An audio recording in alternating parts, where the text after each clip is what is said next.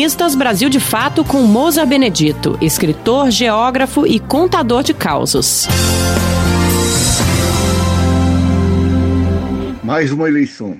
Em outros tempos, diziam que a eleição é uma festa da democracia. Mas hoje não vejo muita gente animada, festejando e achando que estamos vivendo tempos democráticos. Mas é melhor ter do que não ter. Embora eu mesmo já tenha dito que eleição é o jeito mais democrático de escolher quem vai nos ferrar a vida nos próximos anos, em algumas eleições foram eleitas pessoas que governaram para o povo.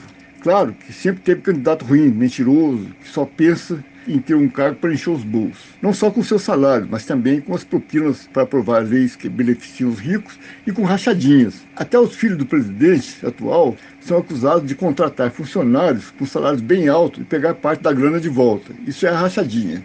E temos que fazem promessas absurdas. Um candidato a vereador de Belo Horizonte, há muitos anos, prometia abrir um canal para levar o Oceano Atlântico até a Lagoa da Pampulha, para que os mineiros da capital tivessem seu próprio mar. Em Recife, um candidato prometia uma ponte de lá a Fernando Noronha, que fica a 550 quilômetros de distância e o mar tem milhares de metros de profundidade.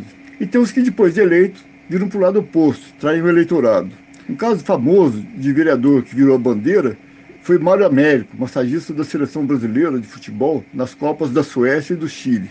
Na época em que a ditadura balançava e não tinha futuro, Mário Américo se candidatou a vereador de São Paulo pelo MDB, partido da oposição na época. Na propaganda dele não tinha ideia, só falava de suas mãos que massagearam Pelé, Garrincha, Didi e outros craques. E foi eleito. O MDB tinha uma assessoria boa e ele ia bem como vereador. Teve projetos bons feitos pela assessoria. Mas aí veio a reforma eleitoral e ele bandeou para o partido de Paulo Maluf, acusado de comprar políticos. Maluf tinha fama de ser um dos mais corruptos da história da política brasileira. E aconteceu que teve a votação de um projeto que Mário Américo apresentou quando era do MDB mas que desagradava seu novo chefe, Paulo Maluf.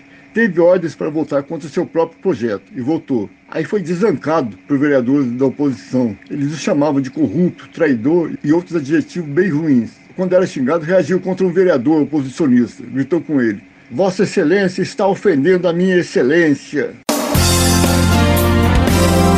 Você ouviu o escritor Mousa Benedito, geógrafo e contador de causos.